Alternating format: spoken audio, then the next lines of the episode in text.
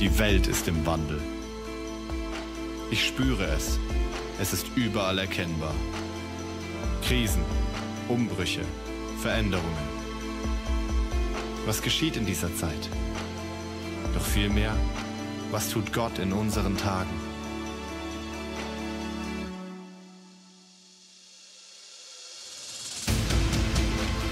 Wir wollen Verständnis über die sichtbare und unsichtbare Dimension der Ereignisse bekommen. Und die Frage beantworten, wie kann ich, wie können wir unerschütterlich leben, wenn alles um uns herum bebt. Unerschütterlich. Orientierung in Zeiten des Umbruchs.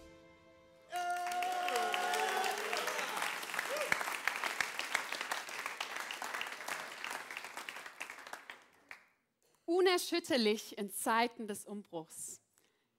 Diese Predigtserie, in der wir aktuell sind, ist nicht nur irgendeine Predigtserie, die wir halt denken, ach komm, wie füllen wir jetzt noch die letzten zwei Monate des Jahres?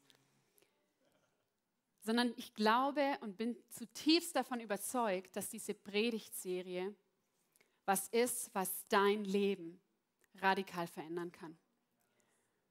Und es, mir ist es so wichtig, wir hatten vorhin diesen Moment mit Chiara, dass sie heute jetzt auch bei dieser Predigt nicht auf diese Predigt in, in erster Linie achtet, sondern auf das, was Gott euch zeigt und wofür Jesus euch heute die Augen öffnet.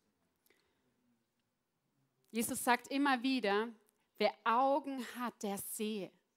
Und wer Ohren hat, der höre. Und ja, es gilt auch hier heute Morgen. Ich freue mich, wenn ihr mal eure Augen offen lasst, ne? wie Jones gesagt hat, dass ihr mir hier nicht alle einschlaft. Und ich freue mich auch, wenn ihr zuhört, aber ich glaube nicht, dass das das Sehen und das Hören war, das Jesus gemeint hat. Sondern was Jesus gemeint hat, er hat gemeint, wer Augen hat, geistliche Augen hat, der sehe, was Gott aktuell macht. Der sehe, was passiert in diesen Zeiten. Und wer Ohren hat, höre nicht nur das Akustische unsere Nachrichten, die Dinge, die auf uns einprassen, sondern der höre das Reden Gottes im Sturm. Und aus diesem Grund möchte ich diese Predigt wirklich mit einem Gebet starten, dass wir ganz kurz unsere Augen schließen nochmal und wie bewusst sagen, Jesus, ich öffne meine geistlichen Ohren. Ich möchte bereit sein für das Reden Gottes, das vielleicht leiser ist als das, to ja, das Tosen dieser Welt. Aber ich konzentriere mich jetzt darauf, auf dein Reden, Jesus. Und Jesus, ich sage auch, ich gebe dir meine Augen, dass ich nicht nur sehe hier dieses Gebäude und was hier passiert, sondern wir geben dir unsere Augen und sagen, öffne unsere Augen, Herr. Open the eyes of our hearts. Das ist ein Lied, das wir zurzeit als Team hoch und runter singen, auch wenn es schon etwas älter ist. Aber wir sagen, öffne die, Her die Augen unserer Herzen, dass wir dich sehen heute und dass wir sehen, was deine Wege sind, Jesus. Darum soll es uns als Kirche gehen. Ich bete nicht für Information jetzt in dieser Predigt, die haben wir genug. Ich bete für Offenbarung und ich bete für Berufung heute. Danke, Jesus. Amen. Hey, wir stehen in Zeiten der Erschütterung. Spätestens gestern, als ich Raclette-Käse kaufen wollte, habe ich gemerkt, es ist doppelt so teuer geworden. Ne? Ich weiß nicht, wem auch schon ging. Wer hat dieses Jahr schon Raclette gegessen? Ah, die einen oder anderen.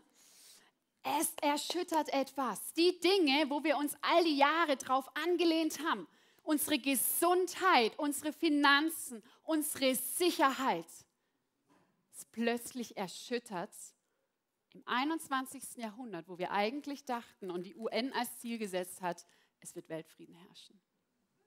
Und plötzlich wachen wir auf im Jahr 2022 mit einer globalen Pandemie, mit einer Energiekrise, mit einer Finanzkrise und einem Krieg vor der Haustür.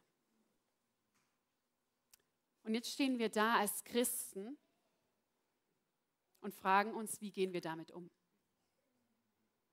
Das eine wäre, dass wir einfach sagen, hey, let's go on und lass uns machen, als ob wir die Welt da draußen ausblenden und wir machen einfach unsere Happy Clappy Celebrations weiter, weil uns ist scheißegal, was da draußen passiert.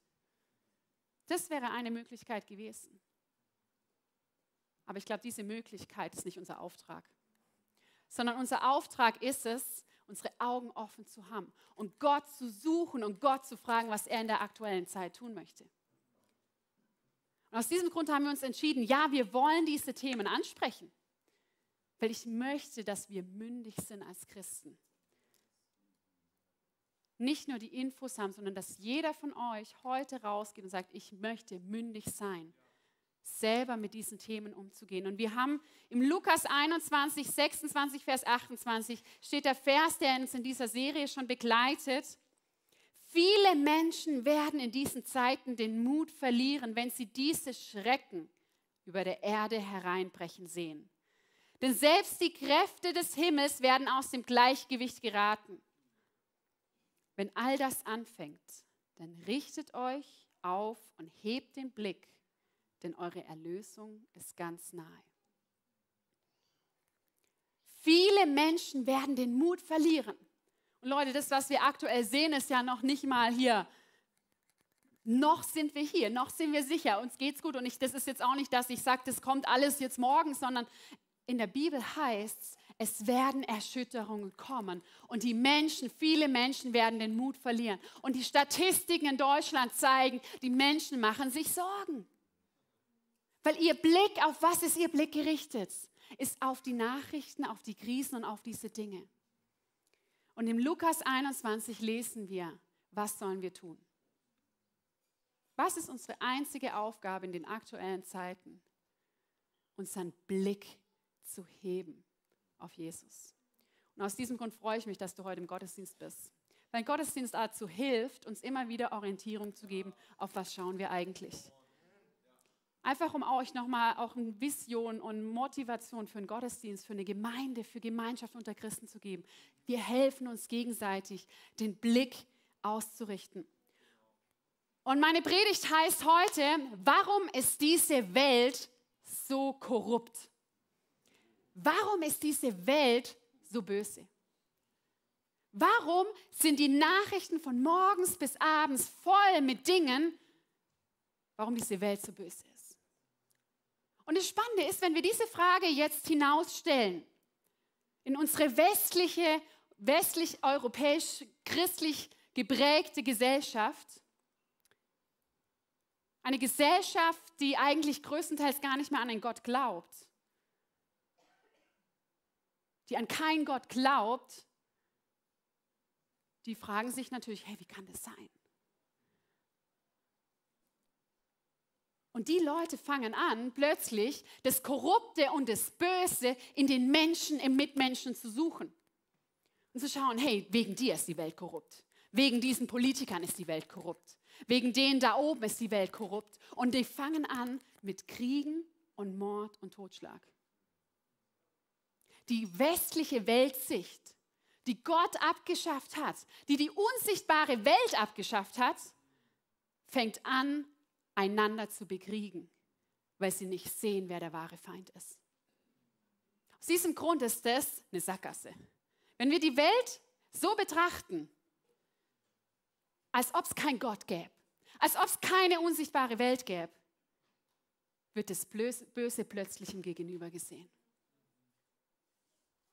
Und jetzt wir als Christen würden halt sagen, ja klar, unser Weltbild ist ja Genesis 1, ne, 1. Mose, wenn wir es ausschlagen, es gibt einen Gott und der macht den Menschen und das sind die zwei Player in der Bibel, oder? Also wenn du so die Theologen fragen würdest, ha ja, ist es das? Erklärt das unser Weltbild? Kann das schon erklären, warum die Welt so korrupt und so böse ist? Auch das ist wieder eine Sackgasse. Okay, wenn ihr jetzt vielleicht christlich aufgewachsen seid und die Bibel ein bisschen kennt, dann habt ihr vielleicht schon mal von, von dem Satan oder dem Widersacher gehört. Dann können wir sagen, okay, es gibt Gott, den Menschen und den Widersacher. Ist das auch schon alles? Wer war die letzten zwei Wochen da? Wir haben die letzten zwei Wochen gelernt, dass nicht nur die sichtbare Welt voller Personen und Wesen ist, ne, uns ist, sondern Gott hat auch eine unsichtbare Welt geschaffen, wo nicht nur Gott und der Feind agieren, sondern Gott hat eine Herrscherin von Engeln, die verschiedene Hierarchien haben. Und es gibt den Widersacher, die auch wieder verschiedene Hierarchien haben. Es gibt Dämonen, es gibt Göttersöhne, es gibt Geisterwesen. Und plötzlich denken wir, what? Das passt doch überhaupt nicht in unser westliches Weltbild. Und das challengen wir gerade sehr, Leute. Ich weiß, ich, dass ich heute hier predige und sage, es gibt Göttersöhne, es gibt Götter neben unserem einen wahren Gott, denke ich manchmal, ich weiß, das hört sich crazy an, Leute. Ich kenne ich kenn unsere westliche Philosophie. Ich habe es lang genug studiert und ich weiß, dass es in der, den Augen der Welt töricht erscheint, dass wir sowas sagen. Aber wisst ihr was? Was in den Augen der Welt töricht ist, ist bei Gott Wahrheit. Und wir als Gemeinde Gottes dürfen heute und in dieser Predigtserie unsere Augen öffnen für eine Dimension, die nicht nur im Sichtbaren ist sondern eine Dimension dahinter. Und David hatte letzte Woche in der Predigt dieses Bild von meinem wunderbar geputzten Fenster. Ich habe kurz überlegt, das wirft nicht so ein gutes Bild auf mich, wenn ich das zeige, aber ich stehe dazu. Dieses Bild hat David von uns aus dem Zimmer gemacht und hat sich einfach nur auf unsere schöne, dreckige Scheibe fokussiert. Das heißt, wir können diese Welt anschauen und einfach nur das anschauen, was vor unseren Augen ist. Aber seht mal das nächste Bild. Wir können auch unseren Fokus verschieben. Dieses Bild ist keine drei Sekunden später gemacht worden. Es hat nur einen anderen Fokus. Und wenn wir unser Fokus shiften auf das, was gerade natürlich passiert, was natürlich erschüttert wird, was wir greifen können, was wir in Zahlen und Fakten fassen können, ist unsere Aufgabe, unseren Blick zu wechseln auf was passiert hier eigentlich im Unsichtbaren. Und ich habe das hier, ich dachte, weil ich Mündigkeit bedeutet ja, dass wir lernen. Ne? Die klassische Antwort also, warum die Welt so korrupt ist, wäre bei dem Durchschnittschristen was? Mensch ist böse. Ich schreibe mal auf. Genesis 3. 1. Mose 3 ist der Sündenfall des Menschen. Das ist momentan oder so, ich denke, so, so bin ich 30 Jahre zumindest aufgewachsen, meine Erklärung dafür, warum die Welt so korrupt ist. Und es stimmt. Aber kleine Wiederholung zu letzter Woche und ich mache Werbung, dass ihr wirklich nachhört. Einfach für euch, dass ihr folgen könnt. Es gab nicht nur diesen einen Sündenfall, wo der Mensch quasi die Schlüssel verloren hat, die Gott den Menschen gegeben hat. Ich hoffe, das hält. Sondern es gab auch weitere Rebellionen. An welche Rebellion könnt ihr euch erinnern?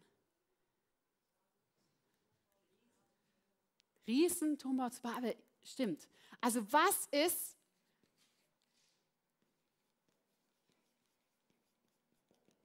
Und wirklich, ich ermutige euch mitzuschreiben, weil das sind so Sachen, recherchiert selber. Ich da kann gern sagen, glaubt mir nicht, aber recherchiert selber, weil das ist manchmal echt crazy, dass solche Sachen in der Bibel stehen. Also die drei Rebellionen waren, ja, es war der Sündenfall, aber es war auch plötzlich, dass so Götter, Söhne oder Götterwesen, die Gott nicht treu wurden, die da, also es hat auch im Unsichtbaren eine Rebellion stattgefunden, wie wir auch später in der Bibel sehen hat die, Men die Frauen dieser Erde angeschaut und gesagt, ey, die sind, die sind heiß. Und die geistliche Welt hat sich mit der sichtbaren Welt verschmolzen und es sind Riesen entstanden. Habt ihr euch schon mal gefragt, wer diese komischen Riesen in der Bibel sind? Wer die Bibel mal von vorne gelesen hat. Also ganz ehrlich, wenn wir die Bibel im ersten Mose lesen, denken wir, was ist das? Göttersöhne, die mit Frauen und dann gibt es Riesen und die sollen abgeschlachtet werden. Dann kommt die Sinnflut Crazy, oder? Ich meine, ich lese die Bibel und und habe es jahrelang nicht einordnen können. Aber das ist die Rebellion, wo die äh, unsichtbare Welt in die sichtbare geht. Und ihr habt es auch schon gesagt, der Turmbau zu Babel ist die nächste Rebellion. Was haben die Menschen gesagt? Die Menschen haben gesagt, ich möchte, da geht die sichtbare Welt in die unsichtbare, versteht ihr so? Ne? Wir wollen sein wie Gott. Wir wollen das können, diesen Status haben. Wir wollen richten können, entscheiden können, unabhängig sein und stolz sein und sein wie Gott. Das war das, was die Menschen hier gesagt haben. Das heißt, was haben die Menschen versucht? Die Menschen haben versucht, Gott zu werden. Aus einer Wurzel der Überheblichkeit und einer Wurzel des Stolzes. Ein kleiner Side Note. Diese Geschichte erleben wir tagtäglich in unserer Menschheit. Dass Menschen sagen, ich brauche keinen Gott. Ich kann es ohne. Es geht sogar so weit und ursprünglich habe ich erst überlegt, über diese ganze Strömung zu predigen, aber ich glaube, es ist wichtig, heute nochmal die Basics zu setzen. Wir sehen zum Beispiel im Transhumanismus. Philosophen, die sagen, der Mensch hat Gott abgeschafft und was wisst ihr, was wir jetzt machen wollen? Wir wollen den Mensch Gott ähnlich machen oder Gott gleich. Das ist das, was nicht nur dieses einmalige Event war, sondern es in der Natur des Menschen. Was kam durch diese drei Rebellionen in die Welt? Was kam durch den Sündenfall in diese Welt? Tod, genau. Genau, das Getrenntsein auch von Gott. Solche Dinge, Sünde. Was kam hier in die Welt? Das ist ein bisschen tricky. Krieg, genau, tödliche Bedrohung und, und darüber wird, ich mache auch Werbung für Lukas, Lukas meiner Midweek-Session machen, Dämonen. Solche Dinge kamen in unsere Welt. Unsichtbare Wesen, die auf die Menschen losgehen. Und durch den Turmbau zu Babel kam auf die Welt, ähm, ich nenne es mal Götzendienst, im Sinne von, dass wir als Menschen anfangen, andere Dinge anzubeten und höher stellen als uns selbst. Warum ist diese Welt jetzt korrupt? Nicht wegen deinem Nachbarn oder deinem Mitmenschen. Wir können uns eins machen mit diesen Dingen. Aber warum ist diese Welt korrupt? Ist, weil es eine unsichtbare Dimension gibt. Hinter den Dingen, gegen die wir ankämpfen. In Epheser 6, Vers 12 heißt, denn wir kämpfen nicht gegen Menschen aus Fleisch und Blut, sondern gegen die bösen Mächte und Gewalten der unsichtbaren Welt, gegen jene Mächte der Finsternis, die diese Welt beherrschen und gegen die bösen Geister der Himmelswelt. Sagt das mal unseren Politikern. Das ist der Kampf, gegen den wir stehen. Wir kämpfen nicht gegen Fleisch und Blut. Wenn wir das kapieren, Leute, haben wir einen Schlüssel davon, wie wir als Menschen zusammenleben können. Wenn wir wissen, dass unser Kampf nicht gerichtet ist gegeneinander als Brüder und Schwestern, sondern dass wir sagen, wir kämpfen gegen die bösen Mächte und Gewalten, die seit den Rebellionen den Schlüssel haben und auf dieser Erde herrschen.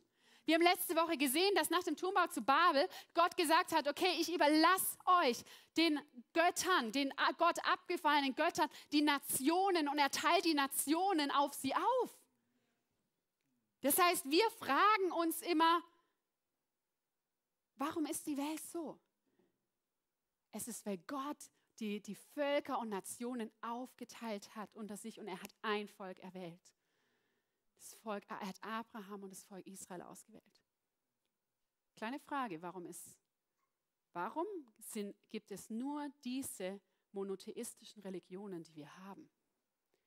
Und alle anderen Re Regionen dieser Welt haben ein Glaube an Götter. Crazy, oder? Das macht plötzlich Sinn mit diesem Bild, dass Gott die Götter quasi den Nationen gegeben hat, aber der eine wahre, der Gott der aller, der König der Könige, der nimmt dieses eine Volk. Und jede monotheistische Religion entspringt quasi diesem. Das heißt nicht, dass alle anderen Völker falsch liegen. Das ist eigentlich krass. Sie kennen nur noch nicht den Gott der Götter.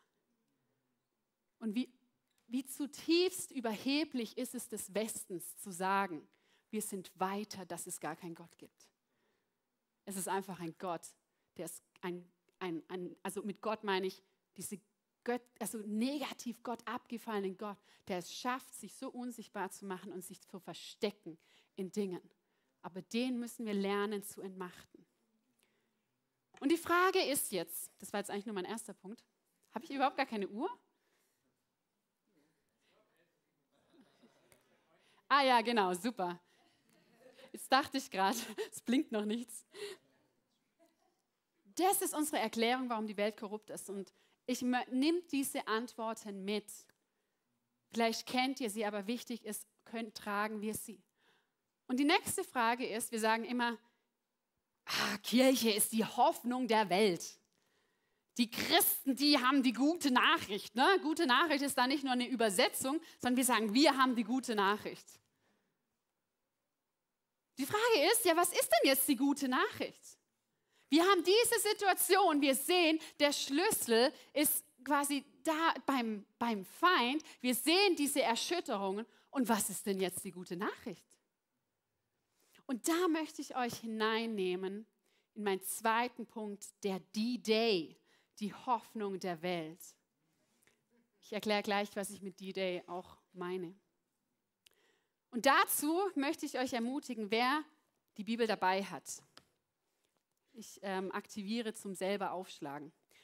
Schlag mal 1 Samuel 17 auf, weil wir lesen im Alten Testament eine Geschichte, die zutiefst prophetisch für das ist, was heute für uns als ICF Schwarzwald-Bodensee relevant ist.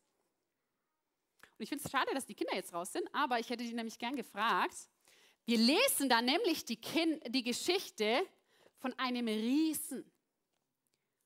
Und es heißt 1 Samuel 17. Ich habe es nicht auf Folie, diesen ganzen Abschnitt, weil er einfach zu lang ist. Und es ist immer gut, selber mal mitzulesen, selber zu schauen, was da steht. Und zwar rüsteten sich die Philister zur Schlacht, versammelten ihr Heer und schlugen ein Lager auf. Da trat aus den Reihen der Philister ein einzelner Krieger hervor. Wie hieß dieser Krieger? Goliath. Genau, super, dass du es wusstest. Es war Goliath aus dem Stamm Gad. Er war etwa sechs Ellen und eine Spanne groß, knapp drei Meter. Er trug einen bronzenen Helm und einen Schuppenpanzer, der an, 5000, der an die 5000 Schekel Bronze wog. Außerdem da könnte hier, wer mit Waffen Ahnung hat und Rüstung und so weiter, ne, einen bronzenen Wurfspieß, denn wir sehen, die, also wir sehen einfach seine Rüstung und ich habe sie extra in Miniatur nachbauen lassen. Ja? Also Miniatur wirklich, ne? Wir haben hier, soll ich es anziehen? Ja! Anziehen, anziehen. Okay, Leute, jetzt machen wir Storytelling. Oh je, das war nie meine Stärke. Also, aber es passt. Es passt. Also das. Also hier, passt, ist das authentisch?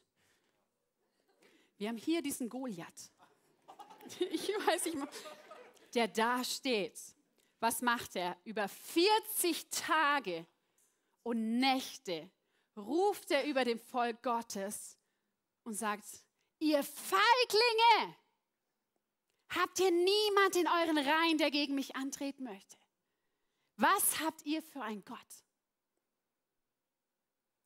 Wie hat das Volk Israel reagiert? Genau wie ihr gerade. ihr guckt und wenn jetzt die ersten Leute wegrennen, dann weiß ich, dass ich gut gespielt habe, aber war leider nicht so. Das Volk Gottes kommt in Angst bis ein kleiner Junge auftaucht. Wie heißt der Junge? David. Genau, super. David. Hey Leute, wirklich, Kids kennen manchmal die Bibelgeschichten besser als wir. Also mein Sohn, das ist crazy, was der schon kann. wir, hören, wir lernen von euch, gell? Es kommt David, der sagt, wer ist dieser Mann, der meinen Gott so verhöhnt? Und nimmt eine Steinschleuder und tötet Goliath. Diese Geschichte ist eine schöne Kindergeschichte, oder? Das ist eine Geschichte, die wir vielleicht aus der Sonntagsstunde kennen und dann denken, ja. Und wenn sie nicht gestorben sind, dann leben sie noch heute mäßig, ne? Ja gut, Goliath ist gestorben, aber die anderen.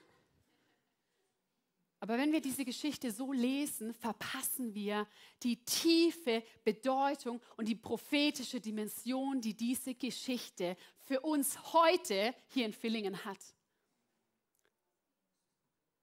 Weil was wir sehen, ist, dass viele hunderte Jahre später ein Sohn Davids, sein Name ist Jesus, dasteht gegenüber einem Riesen. Und dieser Riese verhöhnt Jesus.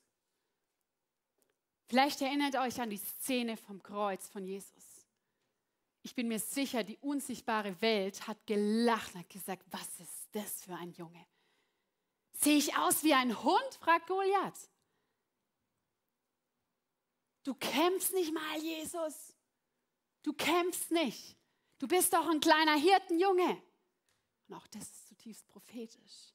Das Herz eines Hirtens, ein pastorales Herz hatte Jesus. Dieser Jesus hat Goliath besiegt, viele hundert Jahre später. Und ich möchte euch ganz kurz die Parallelen aufzeigen. Und zwar war David gesalbt. Sagt mal gesalbt. David war bereits gesalbt als König, als er Goliath angegriffen hat. Es war noch nicht sichtbar. Die Welt hat es noch nicht erkannt, aber er war gesalbt. Auch Jesus war gesalbt. Er hatte die Taufe, wo der Heilige Geist auf ihn kam, wo gesagt hat, du bist mein geliebter Sohn. David und Jesus waren beide gesalbt, als sie in diesen Kampf gingen. Sag mal, gesendet. David wurde gesendet auf das Schlachtfeld von wem? Von seinem Vater. Brot zu bringen. Wer hat Jesus gesandt? Sein Vater Gott. In Jesaja, äh, im 1. Johannes 4, Vers 14 lesen wir: Außerdem haben wir mit eigenen Augen gesehen und können es bezeugen, dass der Vater seinen Sohn gesendet hat auf das Schlachtfeld sag mal, verachtet. David kam auf das Schlachtfeld und wurde von seinen eigenen Brüdern abgelehnt. Wenn ihr die Bibel lest und nimmt sie noch heute Mittag, die Brüder haben sich waren nicht amused, dass der kam. Sagt, was machst du hier? Bist du nur ein Gaffer oder wie? Auch Jesus kam und wurde von seinen Brüdern verachtet. In Jesaja 53, Vers 3 lesen wir, er wurde verachtet und von den Menschen abgelehnt. Dann lesen wir die Geschichte weiter und David erzählt, schaut mal, ich habe doch schon Bären und Löwen besiegt zu Hause. Er war treu gewesen, sag mal treu. Auch Jesus war treu, bevor er ans Kreuz ging. Die 40 auch Tage in der Wüste hat er immer wieder schon den Feind besiegt und gesagt, es steht doch geschrieben. Es steht geschrieben, Jesus und David waren treu. Und das Spannende war in Vers 3, also 1 Samuel Vers 43 heißt, David hätte das Schwert bekommen, aber er nimmt es nicht. Und, und Goliath ruft, du trittst mir, ah nee, David ruft zu Goliath, du trittst mir mit Schwert, Speer und Wurfspieß entgegen. Ich aber komme im Namen des Herrn, des Allmächtigen, der Gott des israelitischen Heeres, auch unsichtbaren Heeres nicht nur sichtbar, der Gott des israelitischen, den du gerade verhöhnt hast. Die Waffen, die David hat, sind nicht Waffen aus Kraft oder Gewalt, sondern die Waffen, die er hat, ist Gott und sein Geist. Und in Sacharia 4, Vers 6 lesen wir, so spricht der Herr, nicht durch Gewalt und Kraft wurde Goliath besiegt. Jesus hing am Kreuz, er hat nicht zurückgekämpft mit menschlichen Waffen, sondern durch seinen Geist spricht der Herr, der Allmächtige, kommt die Veränderung. Und so sehen wir, was Jesus an diesem Tag am Kreuz gemacht hat. Er hat die Schlüssel zurückgenommen. Er hat den Feind besiegt. Und die, genau diese Stellen lesen wir. Es ist eine Wiederholung, bewusst eine Wiederholung von den Versen von letzter Woche. Kolosser 2, Vers 14 und 15. Ich mache jetzt einfach nur 15. Denn Gott ist der Herrscher, auf diese Weise hat Gott die Herrscher und Mächte dieser Welt entwaffnet. Durch das, dass er in den Tod ging, nicht gekämpft hat mit menschlichen Waffen, sondern er hat sie entwaffnet. Er hat sie öffentlich bloßgestellt, indem er am Kreuz über sie triumphiert hat. In Offenbarung 1, Vers 18 heißt es, ich war tot, doch siehe, ich lebe in alle Ewigkeit und ich habe die Schlüssel zum Tod und zur Unterwelt zurückbekommen. Durch das, dass Jesus am Kreuz den Feind, den Riesen Goliath besiegt hat, hat er die Schlüssel bekommen. Matthäus 28, Vers 18. Mir ist gegeben, sagt Jesus, alle Macht im Himmel und auf der Erde. Lesen wir die Verse überhaupt in diesem Verständnis oder sagen wir ihn nur hin? Mir ist gegeben alle Macht in Epheser 1, Vers 20, diese Kraft hat er an Christus wirken lassen, als er von den Toten auferweckt und in den Himmel zu seiner Rechten setzte. Hoch über jedes Regiment, jede Macht, Gewalt und Herrschaft. Lasst euch das mal zergehen. Jesus sitzt in der unsichtbaren Welt hoch über jedes menschliche und unsichtbare Regiment, jede Regierung, jede geistliche Macht, jeder Herrscher der Nationen, die von Gott abfallen, jede Gewalt und jede Herrschaft sitzt Gott drüber. Alles hat er ihm unter die Füße gelegt und hat ihn als sein überragendes Haupt der Kirche gegeben. Sie ist sein Leib, die Fülle dessen, das in ihm füllt. Wenn ihr jetzt diesen Goliath euch nochmal vorstellt, also den richtigen, müssen wir nur hochgucken. Und wer sitzt drüber? Es ist unser Gott, es ist Jesus, der durch den Tod am Kreuz und seine Auferstehung und die Himmelfahrt zu Rechten Gottes sitzt und alles unter seinen Füßen hat. Lukas 21 heißt, was sollen wir machen in Erschütterungen? Was sollen wir machen, wenn alles, was passiert? Den Blick aufheben. Hebt den Blick auf über den Riesen und schaut ihn an. Und was da passiert ist, vor 2000 Jahren, war the Day. Jetzt können wir das Bild einblenden. Das ist eine Bezeichnung des Tages im Zweiten Weltkrieg, wo die Alliierten in der Normandie gelandet sind. Und man sagt, eigentlich hat sich an diesem Tag die Schlacht entschieden. Das Blatt hat sich gewendet. Aber das Spannende ist, die Day war nicht V-Day, Victory Day. Es sind noch mal Monate vergangen, bis der endgültige Sieg der Alliierten ausgerufen wurde. Und das Spannende ist, Leute, genau in dieser Zeitspanne zwischen D-Day und Victory Day leben wir heute als Kirche. Der Sieg ist entschieden. Es ist klar, wer gewonnen hat.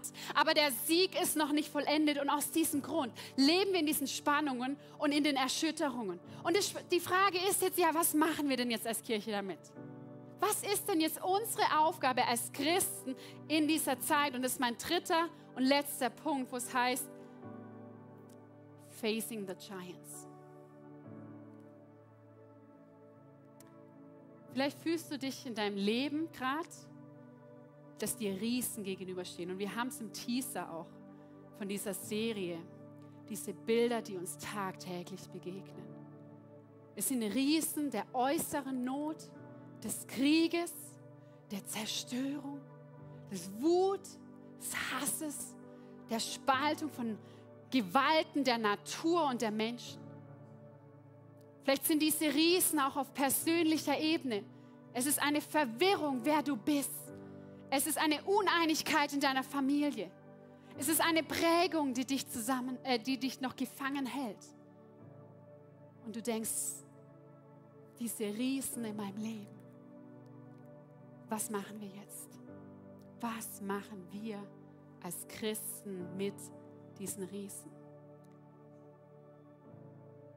Und im 1. Samuel 17, Vers 16 heißt, 40 Tage lang am Morgen und am Abend baute sich der Philister vor den Israeliten auf, der Philister Goliath. Morgens schalten wir die Nachrichten ein. Was hören wir? Einschüchterung. Wir sind Riesen, die morgens und abends, wenn wir noch am Handy hocken oder noch mit unserem Partner uns streiten, morgens und abends werden wir durch die Stimme des Tausende beschallt, was diese, diese Riesen uns entgegenprallen. Leute, diese Riesen sind real. Wir haben es gesehen, es gibt die unsichtbare Welt. 40 Tage Einschüchterung. Was macht das Volk Gottes? Es ist 40 Tage stumm. Es steht da in der Schockstarre und sagt, ich kann es nicht. Ich habe Angst. Und Leute, meine größte Angst und Sorge ist, dass wir als Kirche so reagieren. Dass wir Tag und Nacht diese Erschütterungen hören und einfach nichts tun. Und wegrennen. Sind wir das, wie das Volk der Israeliten damals. Und das Spannende ist, Goliath hat einen gesucht. Er hat gesagt, gib mir einen Mann, einen Mann. Dieser eine Mann war Jesus. Aber durch Jesus können wir in das hineintreten, was Jesus getan hat. Und du und ich, wir können aufstehen wie die Davids in der Geschichte und sagen, was verhöhnst du meinen Gott? Gesellschaft, Bildungssystem, Erziehungswesen, Werte und Dinge, was verhöhnt ihr meinen Gott, dass ihr so über ihn redet? Das Spannende ist, auch hier, sagt mal nochmal, gesalbt. David war gesalbt, Jesus war gesalbt. Und auch du bist gesalbt. In Offenbarung 1, Vers 6 heißt, er hat uns zu seinem Reich und zu seinen Priestern gemacht um Gott, seinem Vater, zu dienen. Er hat dich gesalbt. Du trittst auf dieses Schlachtfeld gesalbt. Sag mal, gesendet. David wurde von seinem Vater gesendet. Jesus wurde von seinem Vater gesendet. Und als Jesus kurz vor seinem Tod dastand, sagt er, ich sende euch. Auch du bist gesendet, auf dieses Schlachtfeld zu gehen. Sagt mal abgelehnt. David wurde abgelehnt von seinen Brüdern. Jesus wurde abgelehnt. Und auch wir lesen in der Bibel, dass wenn wir diese Ansicht, diesen Glauben vertreten, wir werden abgelehnt werden. Das ist vielleicht nicht die beste Botschaft hier, aber es schaut mal, welches Erbe wir eintreten. Ich werde gern abgelehnt, wenn ich weiß, für wen.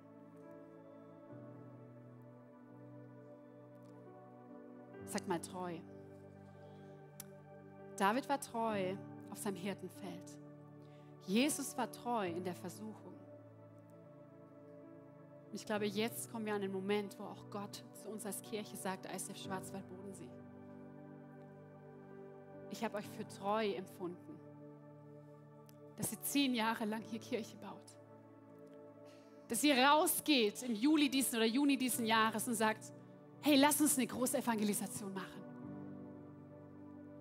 Ihr wisst gar nicht, was das gekostet hat. Was es für ein Risiko war. Auf was für Ablehnung man da zum Teil stoß. Aber wir waren treu dem Reden Gottes. Und ich glaube, dass Gott uns jetzt heute ruft und sagt, ich habe euch für treu empfunden. Dass ihr jetzt gegen den Giant, gegen den Goliath antreten dürft als Kirche. Ganz kurz, wer schon ein bisschen länger in unserer Kirche ist, wir hatten im letzten Jahr die Predigtserie Hohe Lied, wo wir das Gefühl hatten, Jesus zieht uns als Braut an sein Herz. Und ich glaube, da waren wir treu, jeder einzelne von euch, der sich auf diese Reise begeben hat. Und das Spannende ist, dass Jesus jetzt sagt, hey, schau mal, jetzt bist du mein Partner. Jetzt zeige ich dir auch mal mein Business. Ich nehme dich mal mit auf meine Arbeit. Und dann zeige ich dir mal, was meine eigentliche Aufgabe ist.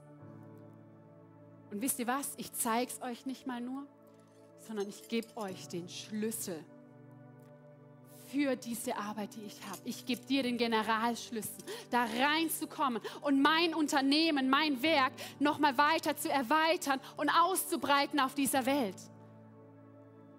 Wir sind nicht nur die netten, schönen Partner von Jesus, die halt gut aussehen, aber er ist der Geschäftsführer. Nein, er macht uns mit zu Eigentümern und zu Geschäftsführern in seinem Reich. Und er sagt, ihr habt den Schlüssel, du hast heute den Schlüssel bekommen. Und Leute, das ist jetzt auch eine prophetische Sache, wo ich echt das Gefühl habe, dass Gott uns da aktuell reinnimmt. Weil er sagt, wir brauchen jetzt als Kirche die Schlüssel, gegen die Riesen dieser Welt zu kämpfen.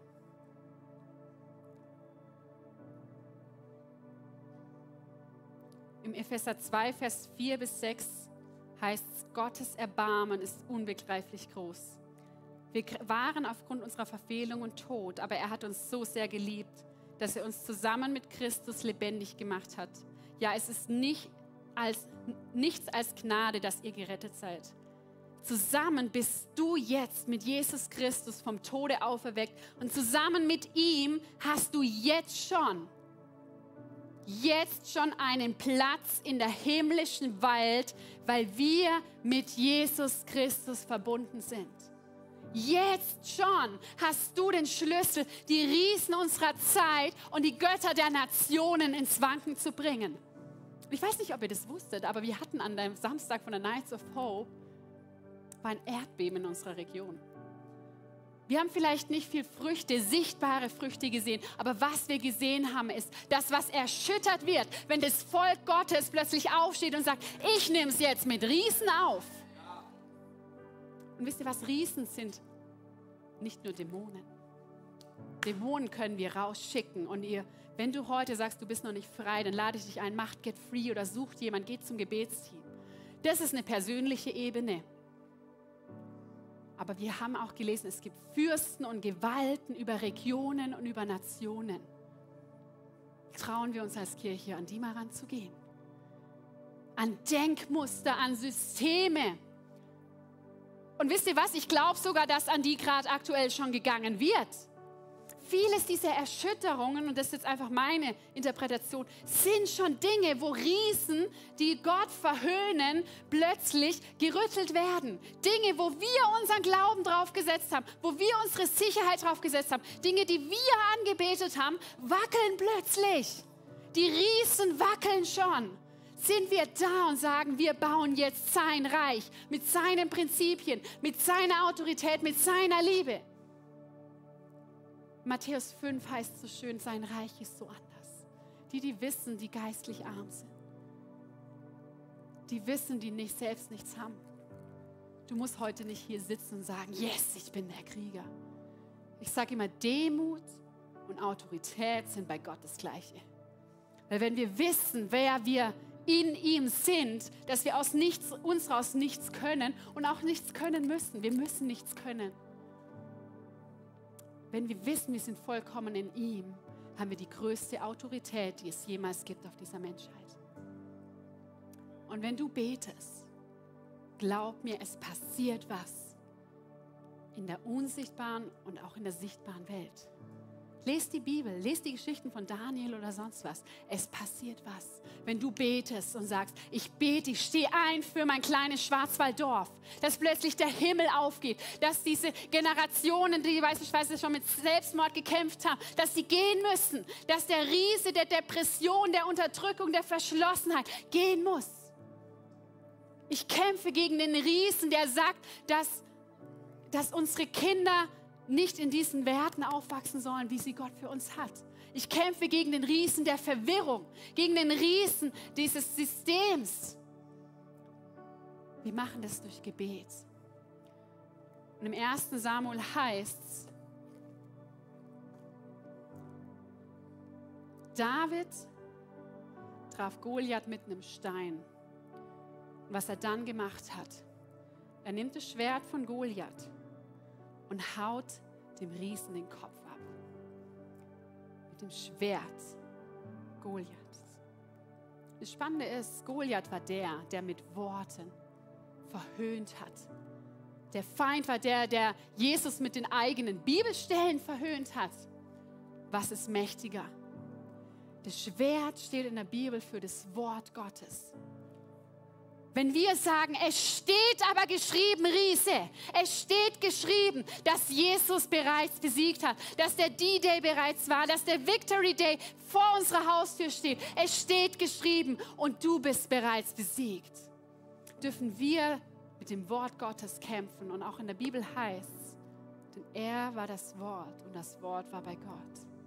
Dieses Schwert ist Jesus.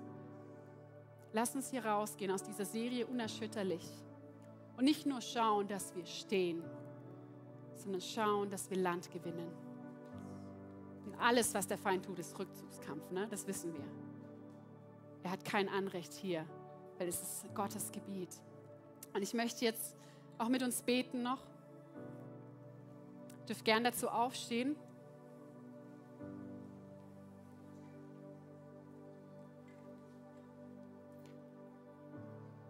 Und ich möchte dich einladen, wenn du willst, darfst du gerne die Augen schließen.